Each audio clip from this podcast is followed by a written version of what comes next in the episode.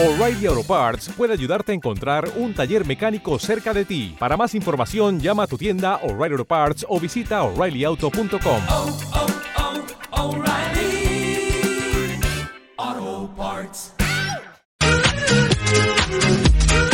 Cuatro minutos pasan de las 10 de la mañana y vamos a hablar un poquito de literatura, porque tengo en mis manos un libro que a simple vista parece francamente divertido. Y bueno, vamos a comentarlo con su autor, Joaquín Verges. Buenos días. Hola, buenos días. ¿Qué tal? ¿Cómo estás, Joaquín? Muy bien, muchas gracias Pues, por en- invitarme. Encantados de saludarte y de, de comentar esta maravilla que tengo en las manos. Peregrinas es el, el título y, y promete, ¿eh? Parece una novela muy divertida, ¿eh? Sí, bueno, eh, está, está hecha con esa intención, con la intención de eh, contar la historia de, de esas peregrinas, que son tres personajes, pero con un toque de, de humor, Sí. amable, de un humor muy amable. Bueno, ponemos en antecedentes a la gente que nos escucha y son tres señoras octogenarias que viven en una residencia y es donde conviven y de buenas a primeras hay un complot entre ellas y dicen, oye, nos tenemos que dar a la fuga, nos tenemos que pirar de aquí. Y entonces una de ellas, por lo visto, dice, oye, podemos hacer el camino de Santiago y así con esta excusa podrán dejarnos salir, ¿no? El caso es que aprovechan el carnet de conducir de una buena señora, cogen su cochecito y en vez de dirección Galicia, cogen dirección Mediterráneo, ¿no? Así es. Y se piran para el otro lado, ¿no? Oye, la- Así es, es que sí, dime, la, dime. la pregunta es, ¿llegan a Benidorm o no? van un poco más arriba, van un poco hacia Tarragona. Eh, y lo que, y lo que le sucede es que en realidad hacen un equipo imbatible, ¿no? Porque una de ellas tiene un sitio al que quiere ir, otra tiene un coche Ajá. y la tercera tiene carne de conducir. Eso es un equipo. Entonces, pues, Eso es un equipo. es un equipo muy bueno y entonces la que la que tiene que ir a un sitio que es Dorita, que quizá de las tres podría ser un poco la más protagonista, Ajá. pues eh, necesita una excusa para convencer a la dueña del coche de que Para que lo conduzca a la otra. para que lo conduzca a la otra y entonces lo que hace es eh, averiguar cuál es el sueño de toda la vida de la propietaria del coche y ella le dice que siempre ha sido hacer el camino de Santiago Ajá. entonces dice bueno pues vamos a hacerte creer que estamos haciendo el camino de Santiago, aunque nos, en realidad vamos a ir donde yo quiero ir, que es a- al sentido contrario al Mediterráneo. Bueno, imagino que las conversaciones entre las tres octogenarias tienen que ser muy divertidas, ¿no?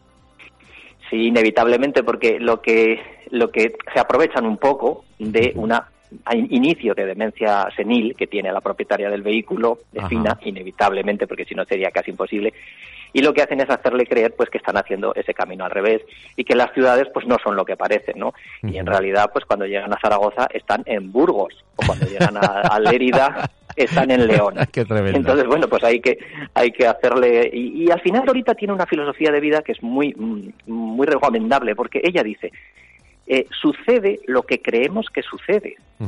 Con lo cual, si Fina eh, cree que está haciendo el camino de Santiago, pues sí. lo estaremos haciendo, Ya. aunque sea una, una, una, una ficción. Sí, sí, sí, sí, entendido. Oye, pues es muy bien, ¿no? Además es como bien es un dices, poco, sí. lanza un mensaje, ¿no? Es, es Sí, verdad, ¿no? El mensaje, este mensaje, en realidad, yo creo que es el mensaje de lo que es la literatura en general. Porque al final la, eh, la literatura es ficción, es una mentira, vamos a decir así. Sí. Y sin embargo, cuando lo leemos, lo, lo ponemos en valor, lo hacemos que sea una verdad, que sea una realidad, una Claro. realidad alternativa virtual literaria. Así Con lo es. cual, así, así trabajamos los escritores, haciendo, escribiendo grandes mentiras que luego se convierten en grandes verdades cuando Así llegan al, al, al público, al lector. Es que esa es la madre del cordero, ¿eh? O sea, el teatro, la literatura, no deja de ser la verdad más directa de una gran mentira, ¿no? Eh, Exacto, exacto. Y, y es, es así, es, y conseguirlo es lo difícil, ¿eh? Eso es. Entonces, eh, la novela es esa consecución.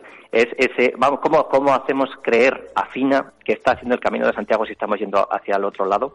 Bueno, pues hay que tener mucha imaginación y eh, lo que hay que hacer es también eh, tener un personaje como Carmen al lado. Eh, Carmen, que es la tercera peregrina, es una, es una persona con un muchísima imaginación. Es una persona que se van contando la vida de las tres peregrinas a la vez, eh, digamos, eh, alternando la, el presente con el pasado, y se ve que es una mujer que ha tenido una vida difícil, que ha tenido que hacerse a sí misma y ha desarrollado una gran capacidad de, de, invención e imaginación, con lo cual es un puntal fundamental en el que se sostiene esta ficción que acaban haciendo. Y además, como, como, lo, como lo dibujas, ¿no? Porque, eh, claro, la sitúas en un viejo Volvo 850, es que lo veo, es que lo veo, ¿no? y esas tres señoras puestas en ese Volvo, ¿no? Ahí, no sé, las dos eh, sentadas delante y la otra en el centro del asiento de atrás con la cabecita metida entre las tres, ¿no? Eh, como, viajando todas a una, ¿no? Diciendo, madre mía. Bueno, y, bueno, es muy importante dar detalles cuando es como, como, como cualquiera que ha mentido alguna vez sabe, es muy importante dar detalles para que, para que esa, esa mentira parezca verosímil.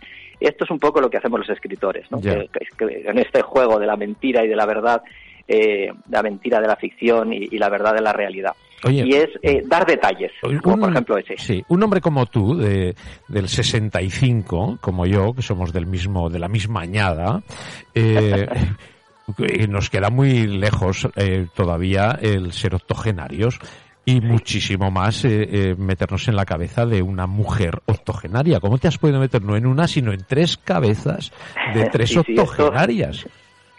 todo forma parte de este juego, de, de, este juego de creer lo que, lo que, lo que, sucede, lo que creemos, ¿no? Y de la misma forma que el, que el escritor tiene que inventarse esos detalles, como el coche 850, para que todo parezca verosímil, el, el, el escritor tiene también que disfrazarse en este caso, de unos personajes que son no solamente mayores que nosotros, sino que además encima son mujeres. Claro. Con lo cual es el otro género. Yo ya me he probado a mí mismo en esto. Yo eh, cada novela pretendo que sea un, un, reto, cada novela que escribo. En, hubo un momento que, que en, en, el año 2017 o 2016 que me puse el reto de escribir una novela desde el punto de vista de una mujer. De ahí salió mi sexta novela, Una sola palabra, que está protagonizada por una periodista, además. Y es una mujer de sesenta y tantos años que, eh, muy femenina, por supuesto, y, y yo tuve que hacer un gran esfuerzo. ¿Te está gustando este episodio? Hazte fan desde el botón Apoyar del podcast de Nivos. Elige tu aportación y podrás escuchar este y el resto de sus episodios extra. Además, ayudarás a su productor a seguir creando contenido con la misma pasión y dedicación.